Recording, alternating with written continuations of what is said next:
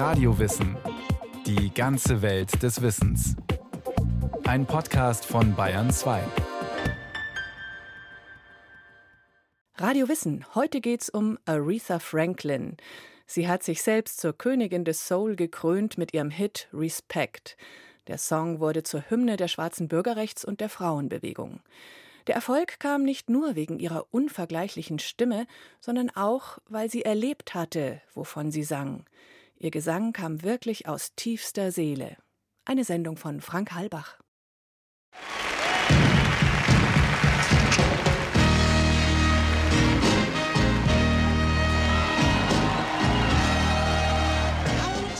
Ehre der Königin, der großartigsten Sängerin, die ich je kannte. John Legend. Sänger, Songwriter, Oscar-Preisträger 2015 für den besten Filmsong. Ihre Stimme ist eines der großartigsten natürlichen Instrumente, das ich je gehört habe. Und wie sie sie einsetzt, das ist so instinktiv, obwohl sie ganz genau weiß, was sie will. Keith Richards, Gitarrist der Rolling Stones, Rocklegende. Die beste Sängerin aller Zeiten. Der Rolling Stone, stilbildende Zeitschrift für Popkultur und Rockmusik. Sängerin zu sein ist ein Geschenk der Natur. Und es bedeutet, ich muss diese Gabe Gottes auf bestmögliche Weise nutzen. Und natürlich bin ich glücklich darüber. Aretha Franklin, die Queen of Soul. Spätestens mit I Never Loved a Man the Way I Love You erhob Aretha Franklin Anspruch auf den Thron.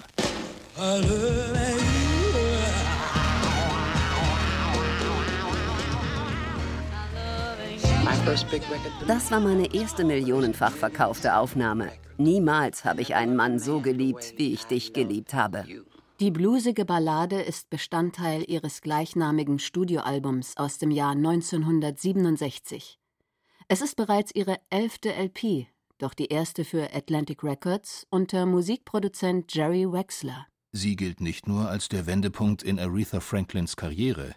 Durch Aretha Franklin wurde die Black Music, die Musik der Afroamerikaner, zum Bestandteil der westlichen Popmusik und Popkultur.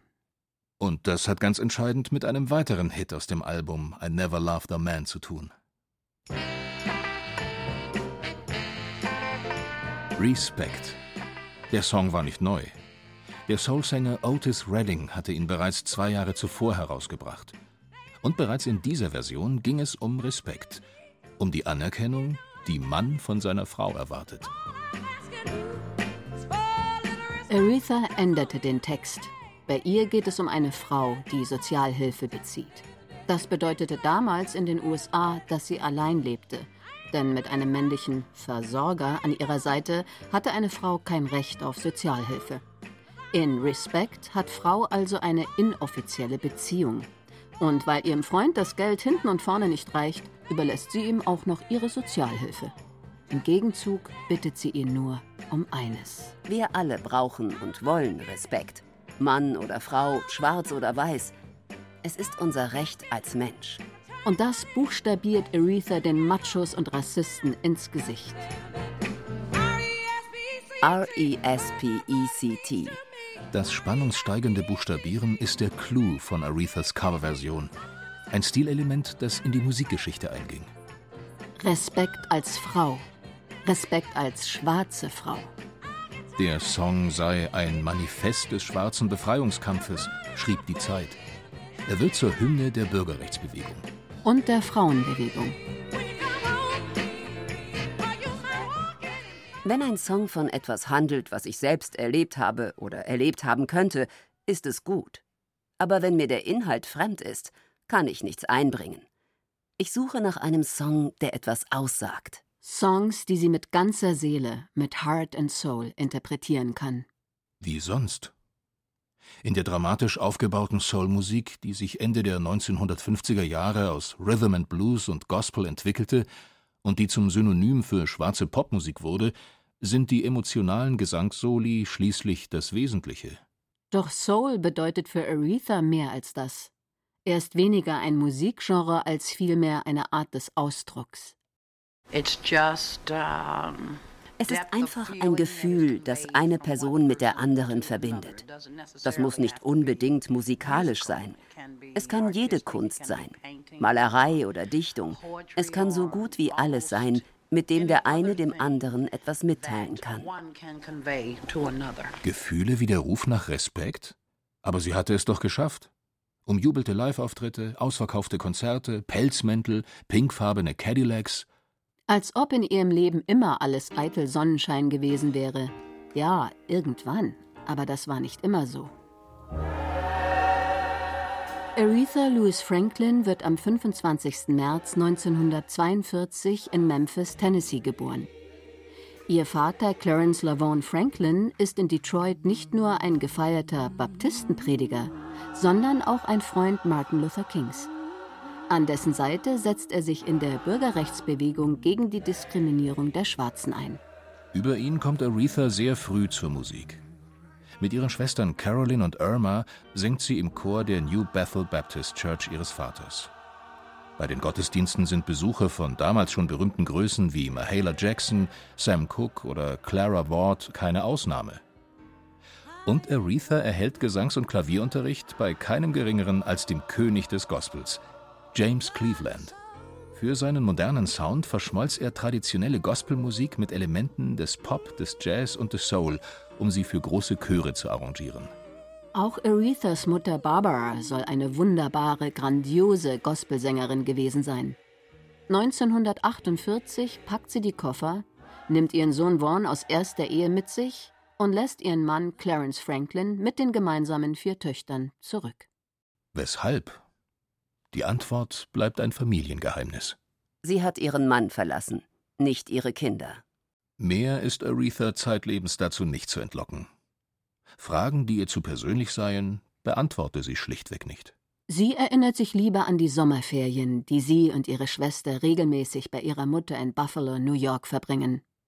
Dort hatte Barbara eine Stelle als Pflegerin im Krankenhaus angenommen. Arethas erster Berufswunsch? Krankenschwester.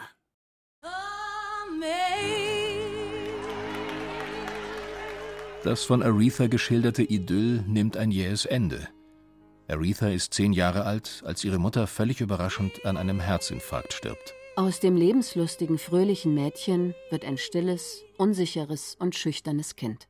Zugleich hatte ihr Vater, Reverend Franklin, angefangen, seine Auftritte über Detroit hinaus auszudehnen. So erfolgreich, dass es ihm gelingt, Tourneeshows rund um seine Predigten zu veranstalten. Damit steht Arethas Programm für Wochenenden und Sommerferien fest. Ich reiste mit meinem Dad und er gab mir jedes Mal 50 Dollar und ich sang einen oder zwei Songs. Es war ganz schön aufregend. Ein wenig zu aufregend. Aretha ist mit zwölf ein aufgehender Stern am Gospelhimmel. Und schwanger. Ihren Sohn nennt sie nach ihrem Vater, Clarence Franklin. Den Namen des Erzeugers nennt sie nie. Ebenso wenig wie den des Vaters von Edward Franklin. Denn schon mit 14 bekommt Aretha ihren zweiten Sohn. But there's no business like show business. Mit 18 bringt Aretha ihr erstes Album bei Columbia heraus. Sie mag ihren Hund Miami, französische Mode, Chopin, Duke Ellington und liebt es, Leute glücklich zu machen. Bewirbt das Plattenlabel sein neues Talent. Dass Aretha bereits Mutter von zwei Kindern ist, verschweigt man geflissentlich. Aretha gilt zwar als faszinierende Stimme, ihre Karriere jedoch plätschert bei Columbia vor sich hin.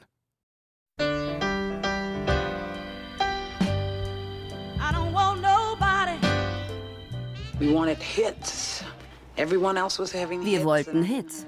Jeder andere hatte Hits und ich hatte keinen.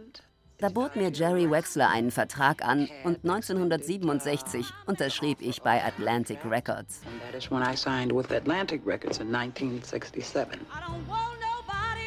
Ein Grund für einige der Hits bei Atlantic war, dass ich vom Gospel kam. Das haben wir mit populären Rhythm and Blues Stilelementen verschmolzen. Ich denke, das, in Kombination mit guter Werbung, hat etwas damit zu tun, dass die Aufnahmen erfolgreich wurden.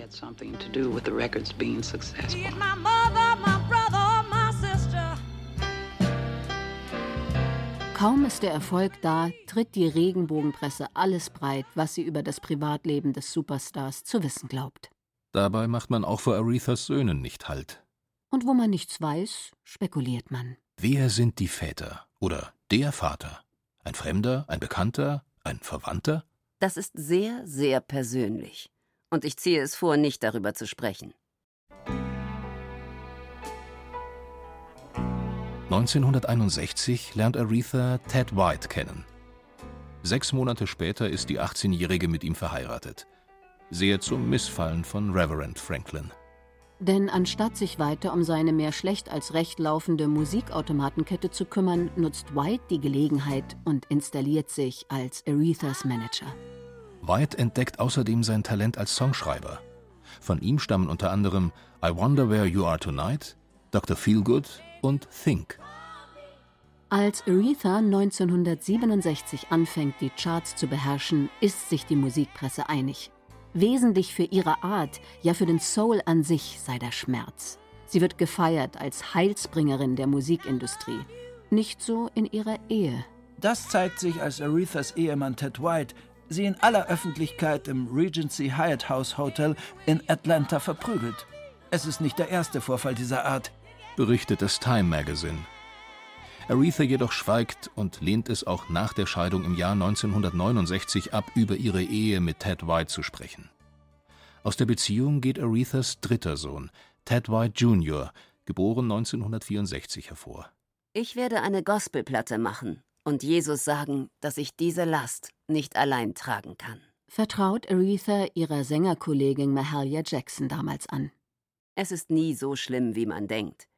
Man kann nicht alles vergessen, aber man kann weiterleben und sich seine Offenheit bewahren.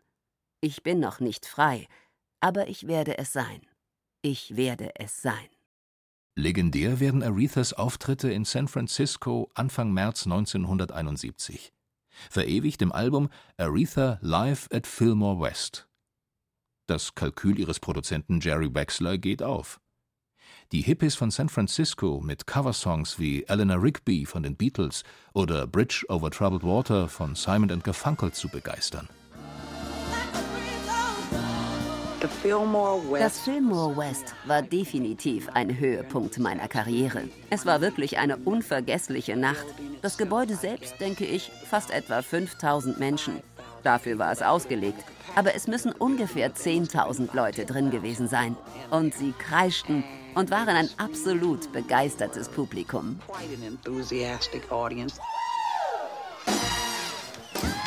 ...1972 erscheint die versprochene Gospelplatte Amazing Grace, die sich allein in den USA mehr als zwei Millionen Mal verkauft.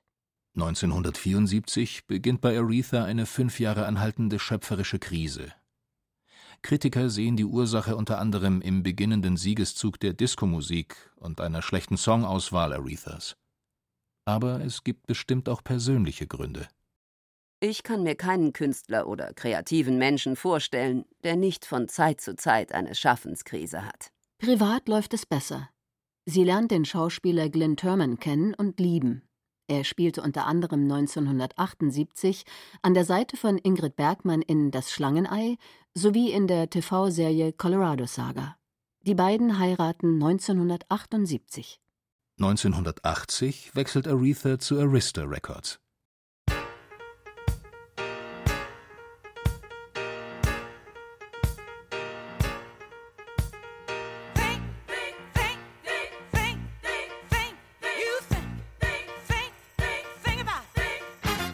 Und hat einen unvergesslichen Auftritt im Kultfilm Blues Brothers. Als Imbissbesitzerin Murphy ist sie nicht damit einverstanden, dass John Belushi und Dan Aykroyd ihren Mann wieder für die Band rekrutieren möchten. Voller Inbrunst schmettert sie den Blues Brothers daher ihren Megahit Think aus dem Jahr 1968 entgegen. Sie ist sogar für einen Oscar als beste Nebendarstellerin im Gespräch aber auch mit ihren neuen Platten Aretha, Love All the Hurt Way und Who's Zooming Who kann Aretha wieder an ihre früheren Erfolge anknüpfen. Single-Auskopplungen aus den Alben wie Jump to It, Freeway of Love oder Another Night werden Hits.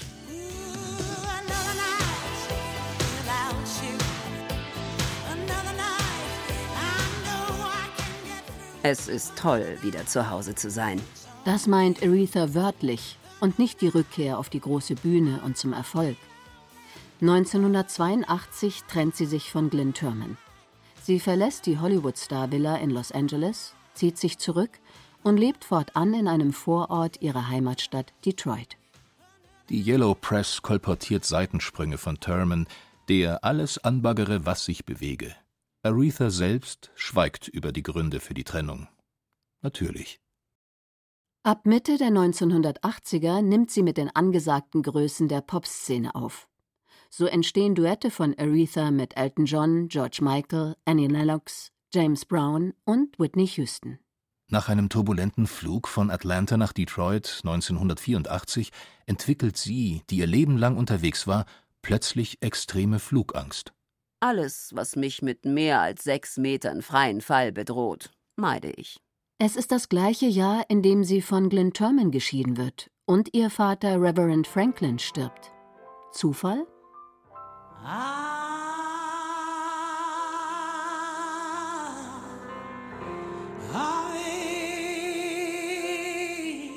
Mit dem Gospelalbum One Lord, One Faith, One Baptism aus dem Jahr 1987 macht Aretha einen Ausflug zu ihren Wurzeln. Ich wollte die Lieder aufnehmen, die ich als Kind in der Kirche geliebt hatte. Die Musik ihrer Kindheit, aufgenommen mit ihren Schwestern Irma und Carolyn in der Kirche ihres Vaters in Detroit. Es ist das erste Album, das Aretha komplett selbst produziert.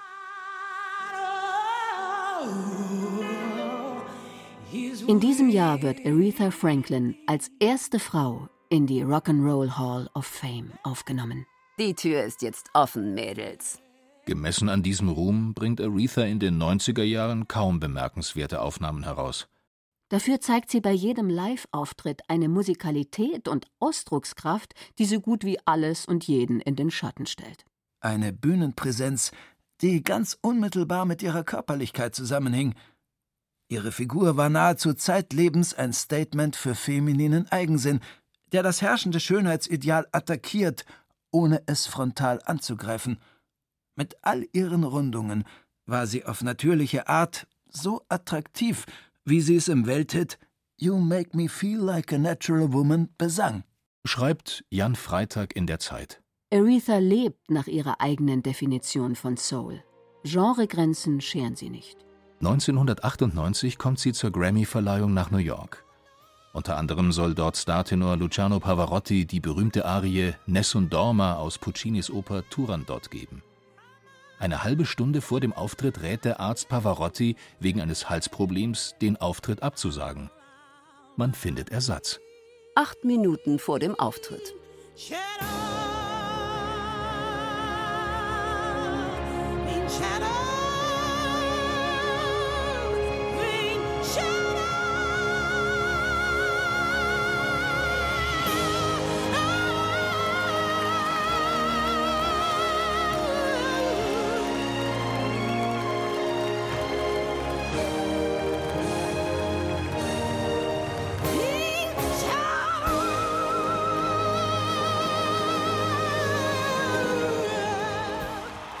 Es gibt verschiedene Arten von Soul. Das hier ist symphonischer Soul. Während die Presse diesen Ausflug in die Welt der Oper feiert, experimentiert Aretha im Studio.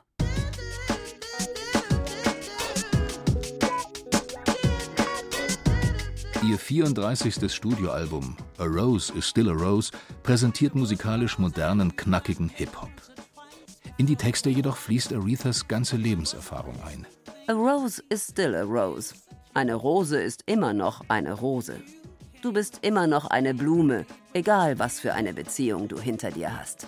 Privat ist schon Mitte der 1980er Jahre ein neuer Mann an Arethas Seite getreten. Willie Wickerson von der Feuerwehr in Detroit. Ein echter Gentleman. Und er ist heiß. Gute Männer sind so selten wie Hühnerzähne. Obwohl sie nie heiraten, bleiben Wilkerson und Aretha einander ihr Leben lang verbunden. In den folgenden Jahren wird es deutlich ruhiger um Aretha, obwohl ihr Terminkalender immer noch reichlich mit Live-Auftritten gespickt ist. 2010 kürt der Rolling Stone sie zur besten Sängerin der Welt. Doch zugleich beginnen Gerüchte zu kursieren. Aretha sei an Krebs erkrankt. Ich fühle mich fantastisch. Ich könnte mich gar nicht besser fühlen. Ihre Stimme und vor allem ihrer Präsenz bei Auftritten ist zunächst wenig anzumerken.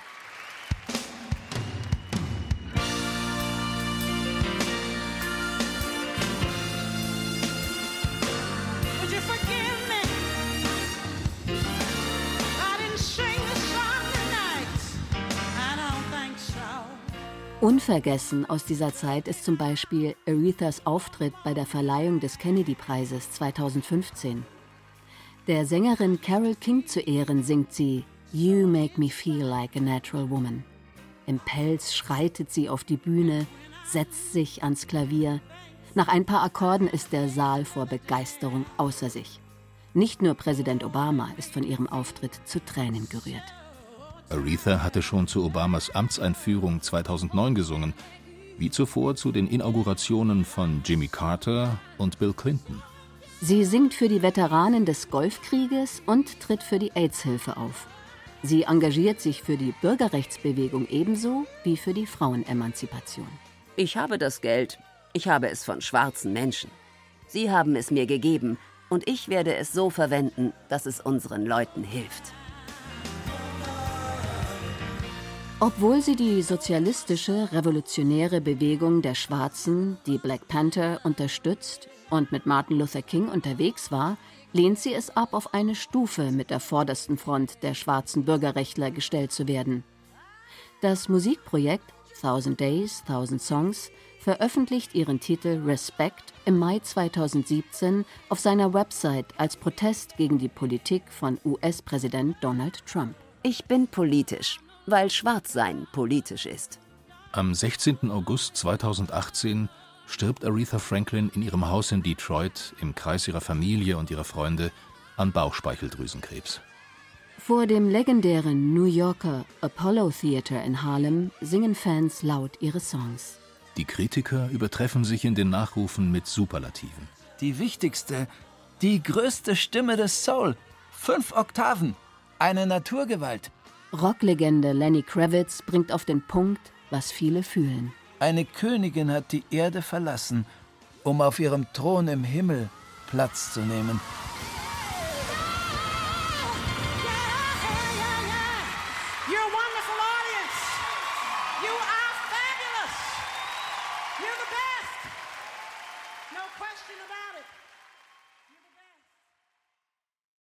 Das war Radio Wissen ein Podcast von Bayern 2.